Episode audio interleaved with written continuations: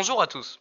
Dans cette nouvelle émission de Radio Dencourt, Lucia et Sophia ont interrogé Madame Da Silva, l'intendante du collège, pour en savoir plus sur les repas servis à la cantine. Hugo et Azaël ont lancé le débat chien versus chat pour vous aider à choisir votre animal de compagnie. Et enfin, Comelou reprennent leur rubrique au pied de la lettre et décryptent l'expression c'est batte. Bonjour à tous. Le jeudi 25 avril, nous sommes allés dans le bureau de Madame Da Silva, l'intendante du collège. Elle a répondu bien gentiment à nos questions sur le fonctionnement et les menus. Mais on ne vous en dit pas plus, écoutez plutôt. Par rapport au nombre d'élèves dans le collège, combien mangent à la cantine? Deux jours et quatre jours. Alors, on a 486 élèves qui mangent à la cantine, donc ça représente à peu près 96% des élèves en tout, donc beaucoup, beaucoup d'enfants. Et sur ces 486, il n'y en a que 11 qui mangent sur deux jours.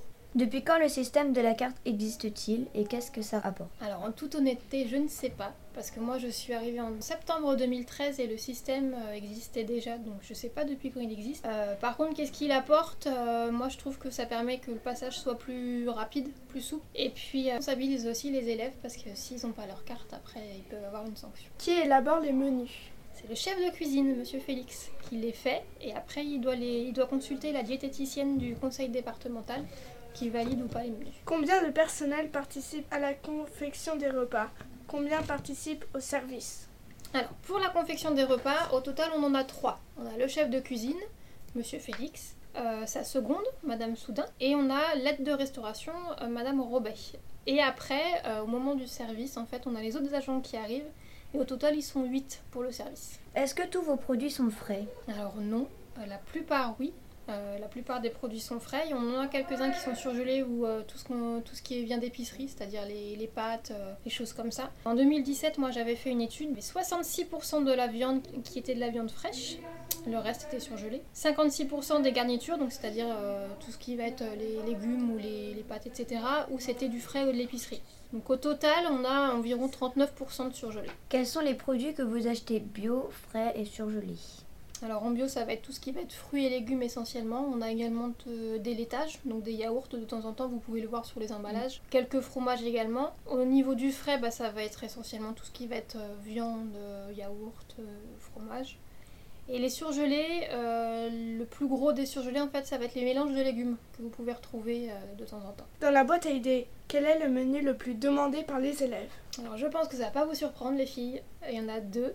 Euh, le premier c'est le repas américain, donc tout ce qui va être hamburger frites, ça ça revient tout le temps tout le temps. Et dernièrement on a eu pas mal de demandes aussi pour faire des sushis. Ça me fait rêver. Quel est le menu qui a eu le plus de succès?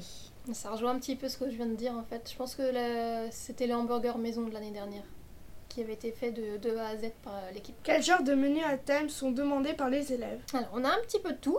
Donc, on a bien évidemment le repas américain.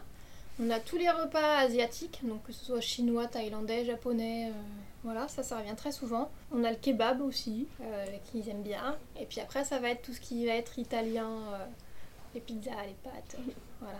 Quel est le menu le plus extraordinaire que vous ayez fait? Alors, en menu complet, je pense que ce sera justement le menu américain qu'on avait fait. Parce que là, il y avait beaucoup de faits maison. Donc ça demandait une grosse préparation, beaucoup beaucoup de travail pour les agents. Après, euh, le pique-nique aussi.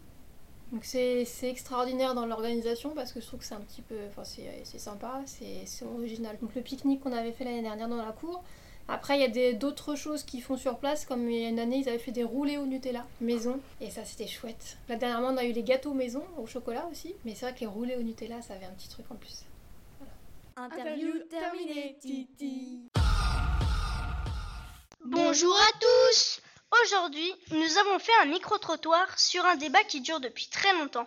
Préférez-vous avoir un chien ou un chat? Voici ce que pensent d'autres personnes de notre collège. Pourquoi avoir choisi un chien plutôt qu'un chat? C'est pas moi qui choisis. C'est vrai, le chien c'est bien et euh, ça met pas ses griffes partout.